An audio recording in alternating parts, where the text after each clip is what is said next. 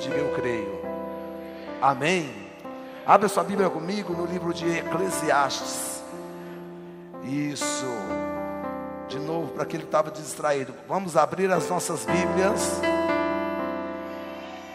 Em Eclesiastes, capítulo 7, versículo 8. Eclesiastes, capítulo 7, versículo de número 8. Quem encontrou, diga Oliveira. Ou na sua Bíblia impressa, ou no teu celular, ou acompanhe no telão. O importante é que você tenha entendimento da palavra de Deus. O importante também é que você tenha uma Bíblia, seja no aplicativo ou seja impressa, para você estar, para você estar se alimentando todos os dias. Amém? Eclesiastes 7, versículo 8 diz o seguinte: O fim das coisas é melhor do que o início. Diga comigo: o fim das coisas é melhor do que o início. E o paciente é melhor que o orgulhoso. Amém? O fim das coisas é melhor do que o início. E o paciente, ele é melhor que o orgulhoso. Eu quero agora me reter apenas a primeira parte que diz: o fim das coisas é melhor do que o início. O fim das coisas sempre é melhor do que o início. O início é muito tenso, não é? O início é muito tenso, é muita, muita correria, é muita preocupação. O início nos deixa assim, é, sem saber o que, que vai acontecer, se vai dar certo, se não vai dar certo. Pensa aí numa festa de casamento. Para se organizar uma festa de casamento, que hoje é, tem sido frustrada várias festas de casamento devido ao Covid-19. Mas quando você vai se organizar uma festa de casamento, é aquela correria. O início, meu querido, quando você começa a pegar orçamentos disso, daquilo, é, é dinheiro pra caramba. Você fica pensando: o que, que eu vou fazer? Como, como será feito? Aí depois, quando ouve o tananã, quando se ouve o tananã, quando se ouve o É, ele engoliu algumas notas, mas é isso aí. Quando se ouve o tananã, fala assim: valeu a pena, é. conseguimos, deu certo, glória a Deus. O fim das coisas é melhor do que o início. Diga comigo: o fim das coisas é melhor do que o seu início. Amém? O tema da minha mensagem hoje é plano B. Quem aqui já usou essa expressão, já ouviu essa expressão? tem que ter um plano B. O que é um plano B? A famosa carta na manga, não é assim? Tem que ter uma carta na manga. Por quê? Porque se não der certo aqui, eu me recorro de cá, não é assim? E aí a gente aplica isso na vida financeira, a gente aplica isso em várias áreas da nossa vida, do plano B. Eu preciso ter um plano B. Mas hoje nós vamos jogar aqui o plano B dentro da Bíblia Sagrada e nós vamos ter aqui uma ideia concreta do que é o plano B. Primeiro, as pessoas são muito incrédulas no projeto inicial. As pessoas são muito incrédulas na palavra liberada. Porque começam a duvidar no meio do caminho, porque problemas vão aparecer, é, dificuldades vão acontecer. É normal você projeta algo e no meio da execução daquele projeto você depara com um punhado de problema, um punhado de dificuldade. Por exemplo, nós estamos aí trabalhando para 2022 sermos 10% do senador Canedo. Nós vamos abrir agora uma igreja dessa lá no centro de Canedo. Depois vamos abrir lá na Vila Galvão. Depois nós vamos começar a abrir os núcleos espalhados pela cidade de Senador Canedo, porque nós queremos tomar Senador Canedo. E para isso, precisa de um plano, de um projeto. E nós estamos entrando para dentro do senador Canedo. E vamos tomar essa cidade. Que as pessoas sejam, que as pessoas vão começar a comentar assim: "Ah, você viu aquela igreja preta? A igreja preta hoje nem é mais novidade para ninguém. Mas você viu aquela igreja preta que chegou? Pois é. Qual? Aquela do meu bairro? Qual? Aquela lá do meu setor? Ah, aquela perto da minha mãe? Porque vai ter tudo quanto é lado. Quando não for igreja, vai ter um núcleo lá. O que é núcleo, pastor? Núcleo é uma sala menor, onde vai ter um culto por semana, vai ter Oliveira School e a reunião de líderes daquela região lá para dar apoio. Amém? Isso é um núcleo, então a gente vai ter núcleo, no Matinha vamos ter núcleo, no IP vamos ter núcleo, lá no Castros vamos ter núcleo, vários setores ali do Senador Canedo no centro, vamos ter núcleo, na, no Valéria Pirilo vamos ter núcleo, em outros lugares, aonde não tiver igreja, nós teremos ali um núcleo. E esses núcleos são todos para a igreja, no sábado e no domingo. No sábado e no domingo. E na quarta? Não, na quarta tem culto lá para eles, no núcleo. Amém? Glória a Deus. E aí você pode perguntar assim: e se não der certo? Qual é o plano? Eu te respondo, sem pensar, não tenho Por quê? Porque eu confio no plano original de Deus. Eu continuo acreditando no plano original de Deus. Não existe um plano B. Existe o plano que Deus nos deu na garagem. Existe o plano que Deus nos deu lá naquele lugar. Não existe outro plano. Então, conclusão: não pode falhar, porque não tem outro. Fale para a pessoa que está ao seu lado: não pode falhar, porque não existe outro plano. Quando Jesus chegou, isso é uma história com é que eu vou te contar. Quando Jesus, Jesus chegou no céu, depois de ter ressuscitado ao terceiro dia e passado 40 dias aqui com os discípulos, ele foi assunto aos céus, e quando ele chegou no céu, Gabriel recepcionou Jesus e falou assim: Jesus, o senhor deixou 11 pessoas lá, o senhor ensinou essas 11 durante três anos, e eu quero te fazer uma pergunta: qual, Gabriel? Se esses 11 falharem, Jesus respondeu: Não tem outro plano. Isso não está escrito na Bíblia, não, tá bom? Isso é uma parábola. Não tem outro plano. O plano original continua valendo. Plano original é o que nós temos que continuar acreditando. Esse negócio de plano B é para fraco.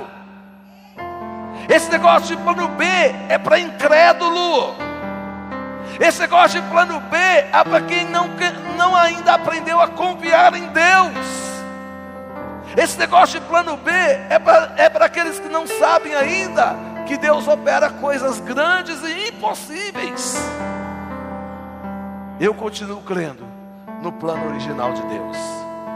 Eu continuo crendo até contra a esperança. Eu continuo crendo. Fale para a pessoa está ao seu lado, plano B não é para crente. Amém? Glória a Deus. Por que plano B não é para crente, pastor? Porque Deus não trabalha com a possibilidade das coisas darem errado. Deus não trabalha com a possibilidade do erro. Deus só trabalha com a possibilidade do acerto. Deus ele fala e ele faz. E quando ele fala, ele faz mesmo que tenha dificuldade no meio do caminho. Deus nunca vai trabalhar com a possibilidade do erro. Deus sempre vai trabalhar com a possibilidade. Vai dar certo. Vai dar certo. Vai dar certo. Vai dar certo. Eu sei que vai dar certo. Deus vai trabalhar com possibilidade de errar, meu querido. Quando você foi fabricado lá no útero da tua mãe, já te contaram essa história várias vezes, mas estou aqui para te lembrar. Você foi o espermatozoide que venceu e você venceu a corrida dos espermatozoides, milhões morreram por sua culpa. Sabe por que milhões morreram por sua culpa? Porque você, daqueles milhões, é o que vai dar certo. É plano de Deus. Você é o plano de Deus que vai dar certo. Amém? Quando eu olho para Amanda e para Luquinhas, esse casal recém-casado, nada a ver um com o outro. Eu não sei como que o Luquinhas está fazendo, qual a receita que ele está usando, que a Amanda é toda doida da cabeça. E o Luquinhas é aquele assim que passa até gel no cabelo. Mas vai dar certo. Vai dar certo. Daqui um dia está cheio de Amandinha e Luquinha correndo pela igreja. Vai dar certo. Amém. Glória a Deus. Por mais dificuldade que eles vão encontrar, porque eles vão encontrar, já devem estar encontrando. Vou falar, já encontraram. Certeza. Não é possível. Mas vai dar certo. Amém. Deus não trabalha com a possibilidade do erro. Deus só trabalha porque Ele sabe que vai dar certo. Lá no jardim do Éden, quando Deus criou o homem, Ele criou o homem para o homem pecar e comer o fruto errado. Perdão, ele comeu, ele, ele, vixe, deixa eu voltar aqui. Ele criou o homem para pecar e ser instalada a morte na vida do homem não, ele criou o homem para que o homem possa viver o que? Eternamente. Diga comigo, eternamente. Deus te criou para você viver eternamente.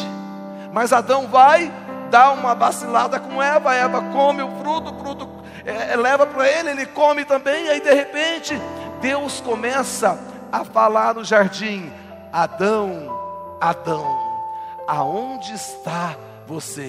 A Bíblia diz que ele se escondeu, que Adão se escondeu. Adão nunca tinha se escondido de Deus e de repente ele se esconde. Adão se escondeu. Sabe por quê? A comunicação de uma pessoa que serve a Deus, independente se ela caiu ou não, continua sendo a voz de Deus.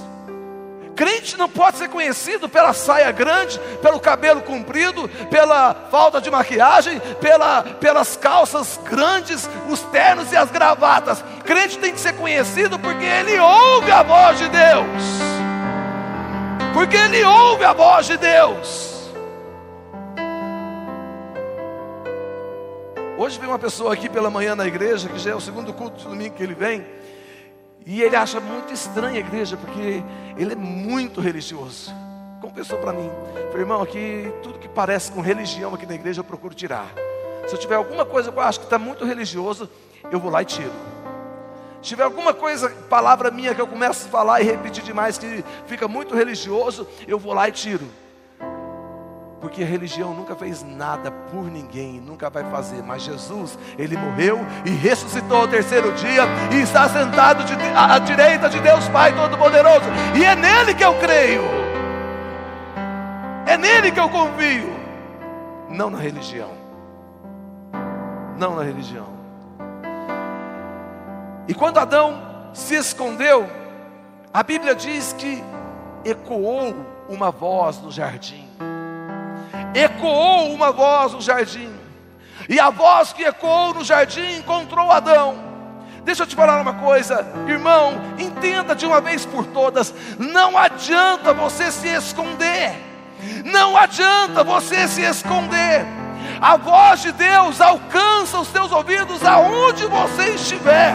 Os olhos do Senhor, Ele te alcança onde você estiver. Sabe por que, que a voz te alcança? Sabe por que, que os olhos de Deus te enxergam? Porque você é plano de Deus. E você sendo plano de Deus, você é responsabilidade de Deus. Deus é responsável pela tua vida. Você tem que dar certo. Adão queria um plano B. Adão chega em Deus e fala assim: Senhor, Cria um plano B aí. Envie o seu filho, unigênito. Isso não é escrito na Bíblia, não, tá? Estou parafraseando aqui apenas. Envie o seu filho unigênito, para que todo aquele que nele crê não pereça, mas tenha vida eterna, porque o plano do Senhor é que eu tenho vida eterna. Ei, meu querido, Jesus vai voltar. E sabe por que, que Jesus vai voltar? Jesus vai voltar, vai voltar para buscar a sua igreja, porque a igreja tem que viver na eternidade. Por quê? Porque é o plano original. O plano original do Éden era que o homem vivesse a eternidade, e Deus não desiste desse plano. Deus não desiste desse plano. É plano original, é plano A. Do mesmo jeito que Deus projetou lá no Éden, Deus continua vislumbrando a sua eternidade com Ele. Te chame pelo nome, fala assim, Roberto. Deus ainda acredita que você vai viver eternamente com Ele. Amém? Fala comigo, vai dar certo. No nome de Jesus vai dar certo. Jesus nunca foi o plano B de Adão. Nunca foi. Apóstolo, Apóstolo Paulo diz que Jesus é o segundo Adão. Por que, que Jesus é o segundo Adão? Porque o plano original continua o mesmo. Se não deu certo ali no jardim do Éden, Deus não vai abandonar e fazer um outro homem, Deus não vai abandonar e escrever uma outra história. Deus continua com a mesma história. A história da eternidade do homem continua em Jesus. Ele não abandonou o plano do Éden, ele não abandonou o plano original. Porque Deus nunca vai abandonar os seus planos. Ele sabe que vai dar certo. Diga comigo: o plano de Deus vai dar certo. O plano de Deus vai dar certo. Jesus nunca creu no plano B, ele sempre pregava era a transformação do homem. Ele olhava para um homem, para um homem chamado Nicodemos, e falou: Ei, Nicodemos, você não tem que ser substituído por uma outra pessoa chamada é, Nabucodonosor. Não, você tem que ser transformado porque o Nicodemos foi criado por Deus. O Nicodemos é plano de Deus. Então, o que importa para você é que você nasça de novo. O que importa para você é que você nasça de novo. Em 2 Crônicas, capítulo 7, versículo 14, diz o seguinte: Se o meu povo que se chama pelo meu nome se humilhar, orar e me buscar, e se converter dos seus maus caminhos, e se converter dos seus maus caminhos, e se converter dos seus maus caminhos, então eu ouvirei dos céus, perdoarei os seus pecados e sararei a sua terra. Deixa eu te falar, a igreja tem a responsabilidade de se converter, de se converter, de se converter dos maus caminhos. Sabe os maus caminhos todo dia você se depara com ele, se converta desses maus caminhos, porque você continua sendo o plano de Deus. Se converta, se converta, tem uma eternidade te aguardando. Se converta dos maus caminhos que você vai para o céu. Lá é o teu lugar. Nós temos que melhorar a cada dia a nossa vida com Deus. Seus maus caminhos vão te levar para o inferno, meu querido. Mas há uma oportunidade de se converter, de se converter, de se converter, de se converter, de se converter, de se converter. Nicodemos, nasça de novo. Nicodemos, nasça de novo, nasça de novo, nasça de novo. Deus nunca vai desistir. Não é assim que o Freio, que o Gomes diz? É Gomes, né? Canta aí pra gente. Como é que é mesmo? Desiste grande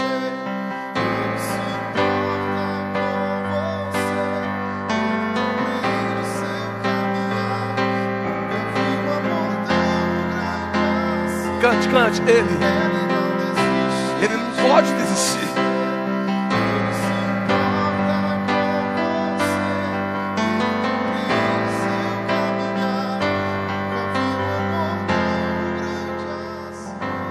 Ele não desiste de você, meu querido. Você vai continuar sendo o plano de Deus. Jesus, quando ele pregava isso para Nicodemos, Nicodemos não entendia. Eu sei que tem pessoas que não entendem. Nicodemos achava que ele tinha que voltar no ventre da mãe dele e tal, virou aquela bagunça toda do texto lá, que depois você para e lê, que não é a minha mensagem. Mas Nicodemos não entendia que tinha que nascer de novo. Sabe? Você precisa nascer de novo. Você precisa nascer da água, você precisa nascer do Espírito. Você precisa nascer de novo. Você precisa ser conduzido agora por uma ordem que não seja a tua carne, mas por uma ordem que seja do Espírito de Deus na tua vida. Você precisa nascer de novo.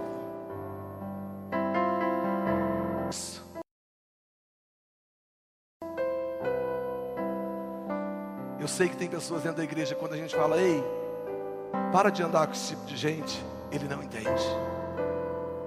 É nascer de novo.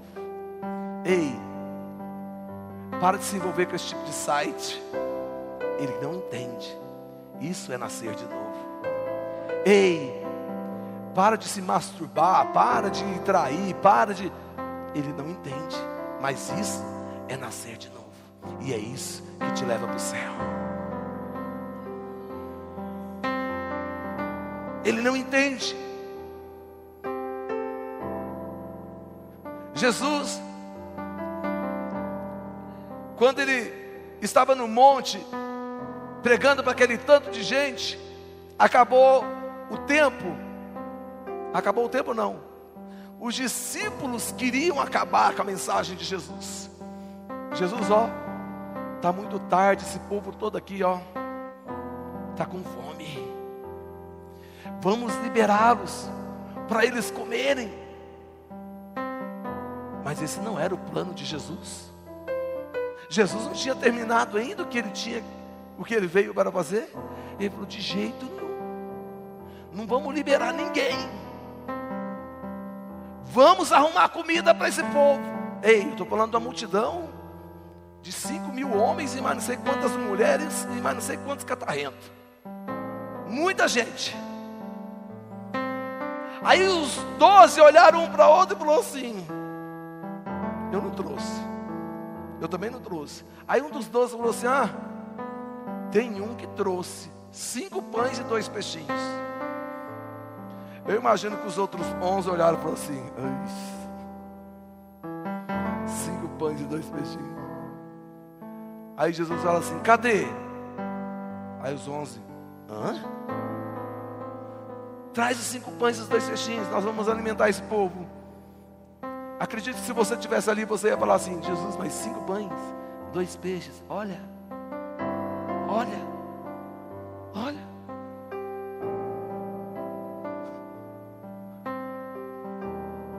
Cinco pães e dois peixes, na tua mão não alimenta nem você,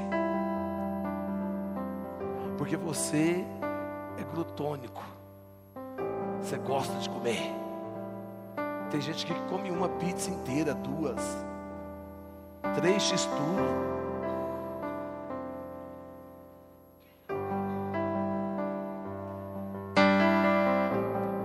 Tem gente que come uma pizza e meia inteira. Não, aqui. Ah. Tem gente que come o sanduíche dele olhando para o do outro para saber se o outro não vai dar conta para ele falar assim: ei,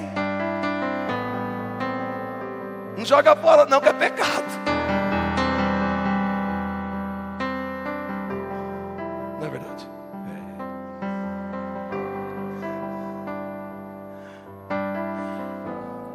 Mas cinco pães e dois peixes, talvez a tua mão não mata nem a tua fome, mas da mão de Jesus, cinco pães e dois peixes, mata a tua e de uma multidão inteira, porque Ele é aquele que originou o plano, Ele que projetou o plano, Ele é responsável pelo plano.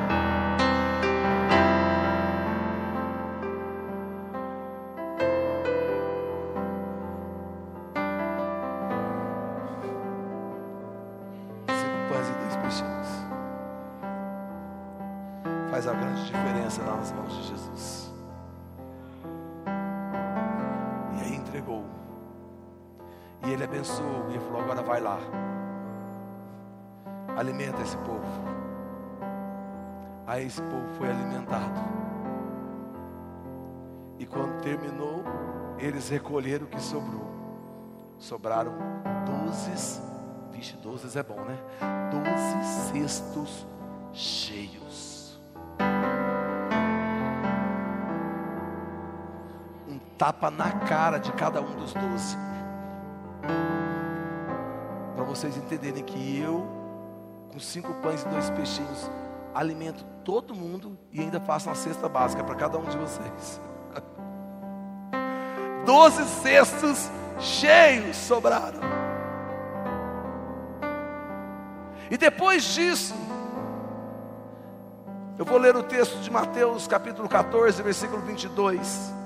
Mateus capítulo 14, versículo 22. Logo em seguida, ou seja, logo em seguida disso que nós acabamos de falar. Jesus insistiu com os discípulos para que entrasse no barco e fosse adiante dele para o outro lado, enquanto ele se despedia da multidão. Tendo despedido a multidão, subiu sozinho para o monte para orar. E ao anoitecer ele estava ali sozinho, mas o barco já estava a considerável distância da terra, fustigada pelas ondas. Diga comigo, fustigado pelas ondas. Obrigado, Maria. Diga comigo, fustigado pelas ondas. Porque o vento soprava contra ele. Alta madrugada, Jesus dirigiu-se a eles, andando sobre o mar. Quando viram andando sobre o mar, ficaram aterrorizados e disseram: É um fantasma! E gritaram de medo. Mas Jesus imediatamente lhes disse: Coragem, sou eu, não tenham medo. Depois que pegaram os doze cestos, Jesus colocou todo mundo no barco. E eles não queriam ir para o barco. Por quê? Porque eles queriam ficar perto de Jesus. Jesus falou: Não, cansei de vocês, podem ir, podem ir, podem ir, que daqui a pouco a gente se encontra. Podem ir para onde? O versículo, coloca o versículo 22 para mim, por favor. O versículo 22 nos mostra, Mateus 14, 22. Um, dois, três. Olha só, estou bem. Logo em seguida, Jesus insistiu com os seus discípulos para que entrassem no barco e fossem adiante dele para onde? Não, você não leu. Para onde? Diga comigo, para o outro lado. Jesus colocou eles no barco e deu um destino para eles. Qual era o destino? Fala comigo, o outro lado. Quando Jesus deu esse destino para eles, era o plano de Jesus. Entra aqui nesse barco, entra no mar e vai para o outro lado. E a gente vai se encontrar lá do outro lado. Plano de Jesus, fala comigo, plano de Jesus.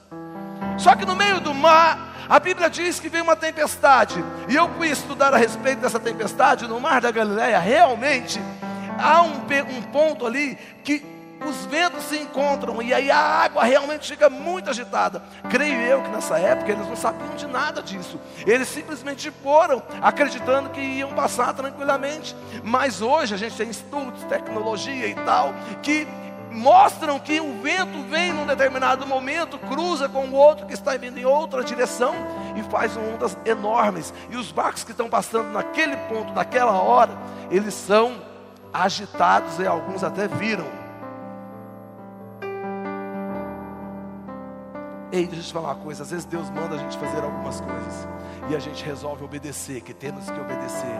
E no meio do caminho vem uma ventania. Segura essa aí. No meio do caminho o barco parece que vai virar. Mas foi Jesus. Eu só estou obedecendo aquilo que o Senhor Jesus me mandou. Eu só estou dando direção para aquilo que o Espírito Santo me orientou. E vem aquele vendaval e sacode o barco e quase que você morre afogado.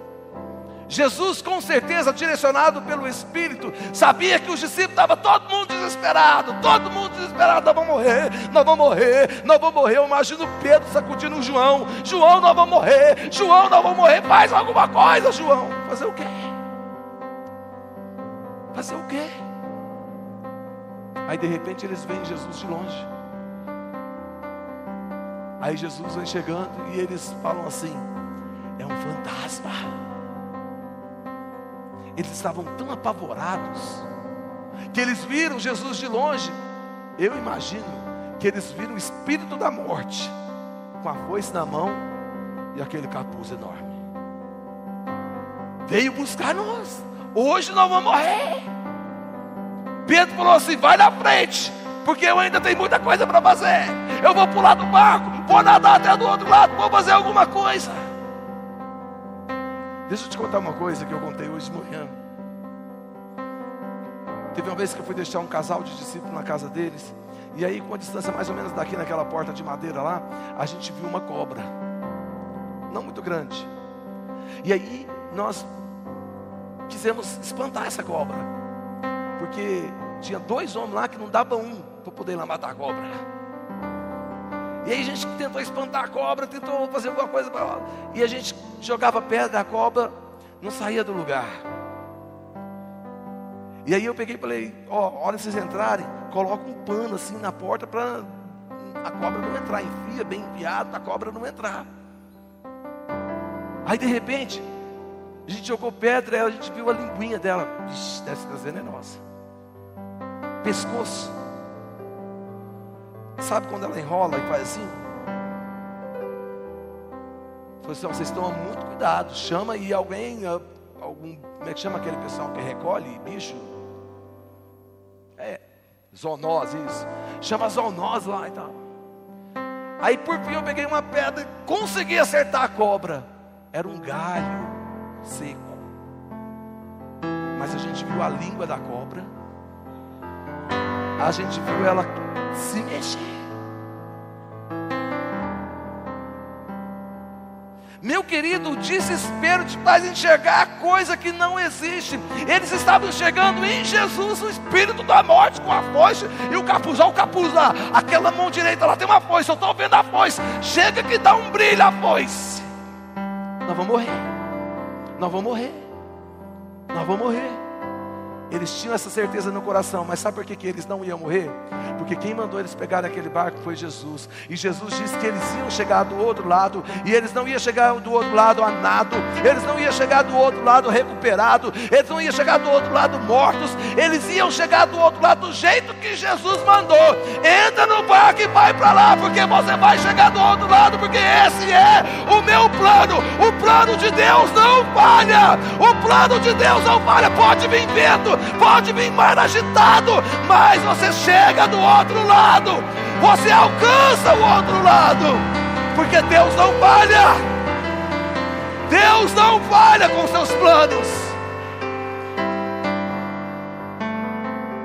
Sabe como o momento que eles tiveram certeza que eles iam chegar do outro lado?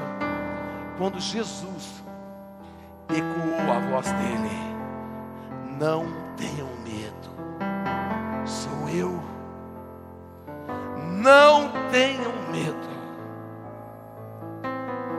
Você tem que conseguir ouvir a voz de Deus nesses momentos. Tem gente que tem dificuldade de ouvir a voz de Deus. No momento em que ele mais precisa ouvir, você tem que conseguir ouvir a voz de Deus. No momento que está tudo turbulento, é quarentena daqui, você liga a Rede Globo, você já fica contaminado com Covid-19. A única coisa que fala. Nem deve ligar a Rede Globo, porque a Rede Globo não te alimenta, só te subtrai. Não te acrescenta, perdão, só te subtrai. Eu nem sei o que, que passa na Globo mais. Graças a Deus. Nem tem instalado na minha televisão. Eu pago Netflix para poder ficar desconectado de tudo.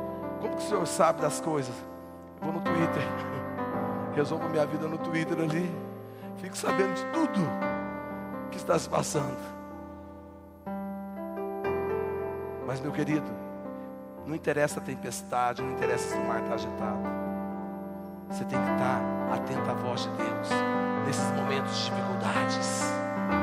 Sabe, parece dando tudo errado, dando tudo errado, dando tudo errado, dando tudo errado. Pastor do céu, Sabe quando você ouve essa expressão? Pastor do céu, pastor do céu, pastor do céu, está dando tudo errado na tua casa, no teu casamento, dando tudo errado na tua saúde, dando tudo errado com os seus filhos. Ei, deixa eu te falar, o seu filho ele pode até usar droga, a sua filha pode até ir para a homossexualidade, o teu marido pode até te trair, pode acontecer um punhado de coisa dentro da tua casa, mas o plano original de Deus ele continua e Deus não desiste do plano original.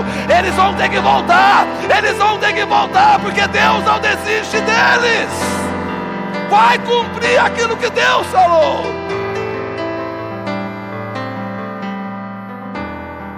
Tem que cumprir, porque Deus não desiste do plano original dele. Não desvia, não, irmão, porque tem um punhado de desviado para a gente poder recuperar. Se você for contabilizar, parece ter mais desviado para poder recuperar do que gente para ganhar para Jesus. Você chega todo empolgado, Você conhece Jesus? Conheço, sou desviado. Aí você vê um comportamento todo torto daquela pessoa. Se aquela pessoa nunca falou, nunca ouviu a palavra Jesus. Vou chegar lá, ei, você conhece Jesus? É, nasci na igreja evangélica. Eu já estou com birra desses nascidos na igreja evangélica. Meu pai é pastor.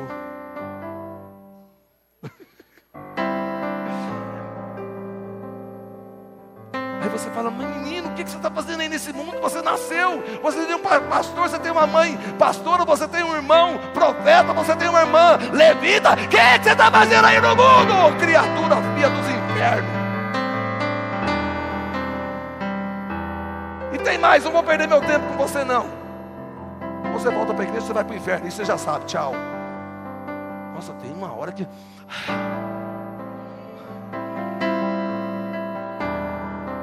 mas tem que cumprir o plano original de Deus. Jesus ele não vai desistir daquilo que ele começou. A boa obra que ele iniciou, ela vai ser completa Levanta sua mão direita e fala: Senhor Jesus, a boa obra que o Senhor começou na minha vida vai cumprir na minha casa, vai cumprir. No meio dos meus, vai cumprir. Porque aquilo que o Senhor começa, o Senhor também termina.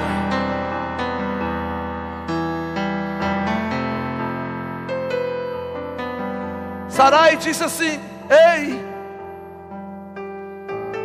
como que a gente vai ser pai de multidões, sendo que você não tem filho, Abraão?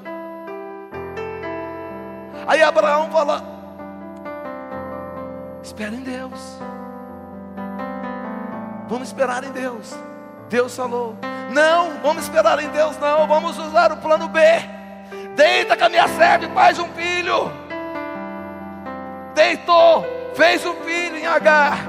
Nasceu Ismael, que dá problema até hoje. Até hoje tem problema dessa criatura. O islamismo vem de lá. Filho de desobediência.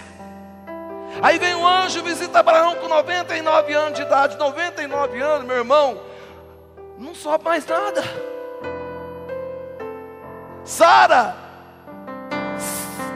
90 é, anos. Nem geme mais. Só de dor. Ai, ai. Ai, acabou os costumes, acabaram-se os costumes. Mas Deus tinha dito, há 25 anos atrás, que faria de Abraão pai de multidões. E aquilo que Deus falou, contraria a natureza humana, mas cumpre. Aquilo que Deus determinou quebra protocolos, mas cumpre. E a Bíblia diz que Sara riu, e o anjo falou: daqui a um ano, Sara, eu volto, e você vai estar com o menino no colo. Nem que seja para dar de mamar assim, com o menino no colo.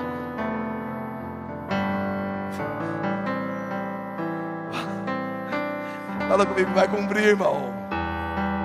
Tem que cumprir. Porque foi Deus que falou. Josué teve aqueles sonhos lindos de feixes se dobrando, estrelas e pá, sol, lua. De repente, aonde que José está? Num poço, no fundo de um poço. Deus, mas o Senhor me mostrou aqueles sonhos tão lindos para eu ficar no fundo do poço. Ei, até no fundo do poço, Deus não esquece dos planos dele. Ele tirou José de lá e colocou José no Egito, tirou da, como governador do Egito, tirou Daniel da cova dos leões e colocou como governador da Babilônia, tirou Sadraque, Mesaque e Abidinego da fornalha de fogo ardente e colocou como ali governadores, prefeitos Deus fala, Ele não esquece. Você esquece de ser fiel. você esquece de falar a verdade, você esquece do culto, você esquece de estar diante de Deus, você esquece de um punhado de coisa. Deus não esquece das palavras que Ele liberou sobre a tua vida, vai cumprir.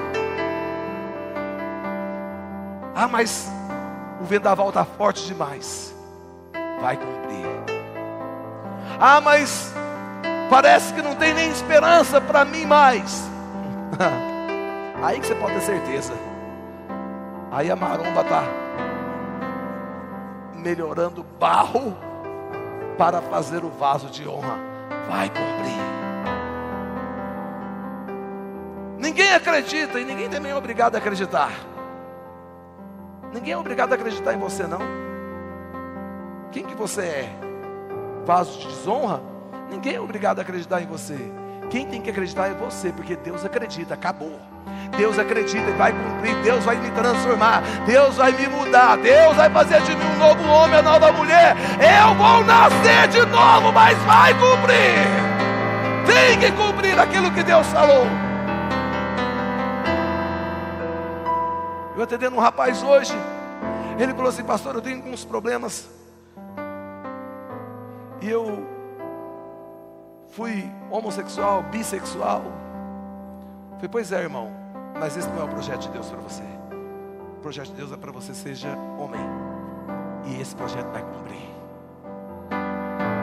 Mais você tenha que enfrentar problemas emocionais, depressivos, algumas coisas mais, vai passar por tudo isso, mas vai cumprir. Deus vai colocar você de lado de uma mulher para que você é, forme uma família com ela, seja feliz com ela, mas vai cumprir. Aí ele falou: era o que eu estava precisando ouvir. Glória a Deus, aleluia. Caso que eu olhei para ele e falei assim: cumpriu. Pastor, o senhor não entende como é que ela é em casa? Graças a Deus não, porque eu tenho a minha casa para entender. O senhor não entende como é que é a minha família? É meu filho. E não quero nem entender a tua família, porque você não sabe como que é a minha. Eu tenho que cuidar da minha. Eu tenho um pai com quatro veias entupidas, de 74 anos de idade, que não pode levantar um copo para tomar banho, passa mal, vai andar de bicicleta e na rua sem máscara que a cuidadora não pode ir na cozinha, que se a cuidadora vai na cozinha, ele foge. Eu também não vou contar outras coisas, não, porque também não te interessa da minha, da minha família, porque eu sei que você tem a sua.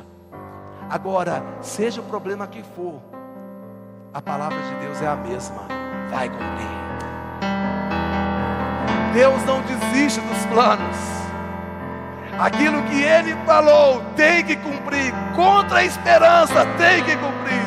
Eu não creio mais. Tudo bem que você não crê mais. O plano não é seu. Não foi você que escreveu. Quem escreveu o plano continua acreditando. Quem escreveu o plano avalizou com sangue lá na cruz do Calvário. Por isso vai cumprir.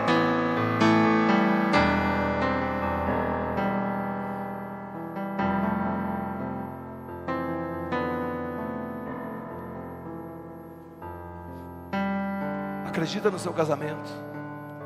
Acredita nos seus filhos. Ah, pastor, não dou conta de acreditar mais. Tá bom. Eu não vou te jogar pedra por causa disso, porque eu não estou no teu lugar. Agora acredite em Deus, que Ele é poderoso para fazer infinitamente mais do que aquilo que pensamos, do que aquilo que cremos, do que aquilo que falamos no coração do homem ainda não passou o que Deus é capaz de fazer. Vai cumprir. As promessas de Deus vai cumprir. Hoje de manhã surgiu essa esse refrão dessa canção, né, que nós cantamos aqui hoje. Logo no fim da mensagem, eles cantaram: Vai cumprir.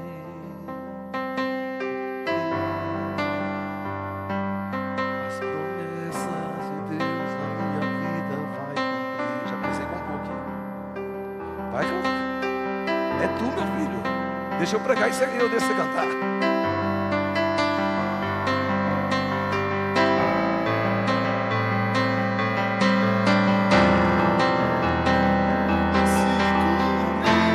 Se consegue ouvir isso como a voz de Deus? Ou você é incrédulo, ao ponto de não entender que vai cumprir? Pastor, está muito difícil. Meu marido desviou, meu filho nem se fala. Ei, vai cumprir, irmão. As promessas, cada uma delas tem que se cumprir. Vamos colocar de pé. Vamos colocar de pé e vamos cantar. Vai se cumprir. Em nome de Jesus. Solta a sua voz e cante isso. Vai vislumbrando as dificuldades que você enfrenta na tua casa. Vai se cumprir o plano de Deus lá. Nome de Jesus. Sabe as suas lágrimas. Sabe cada lágrima que você deixou escoar dos teus olhos. Não for em vão. Não for em vão. O plano de Deus vai se cumprir. O plano de Deus é infalível. É infalível. Jesus, ele não esqueceu. Jesus, ele não esqueceu. Jesus sabe que você precisa. Oh! Vai, vai, vai, vai, vai, vai se cumprir, Jesus. Nós cremos nisso. Oh!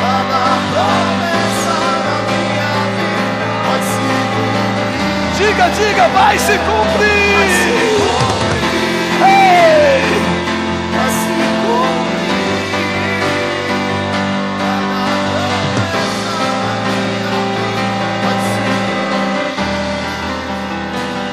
Importa que você nasça de novo.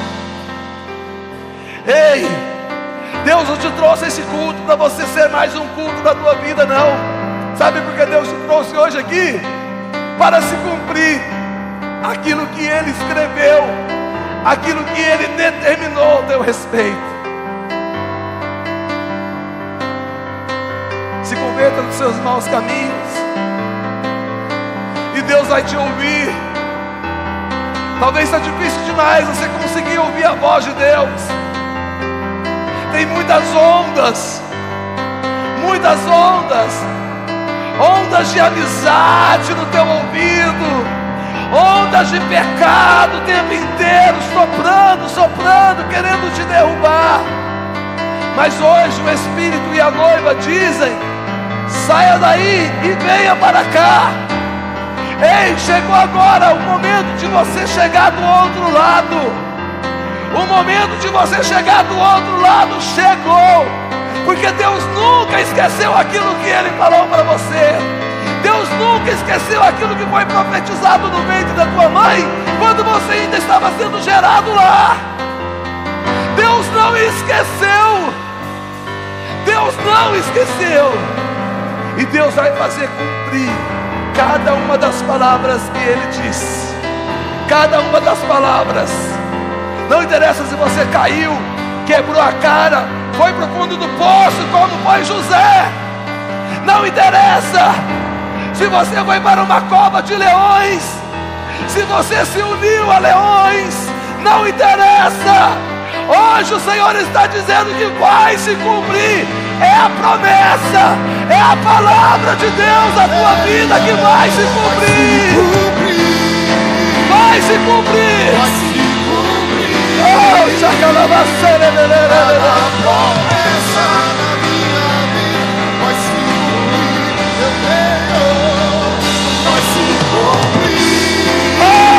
Aleluia, Jesus. Vai, vai, vai.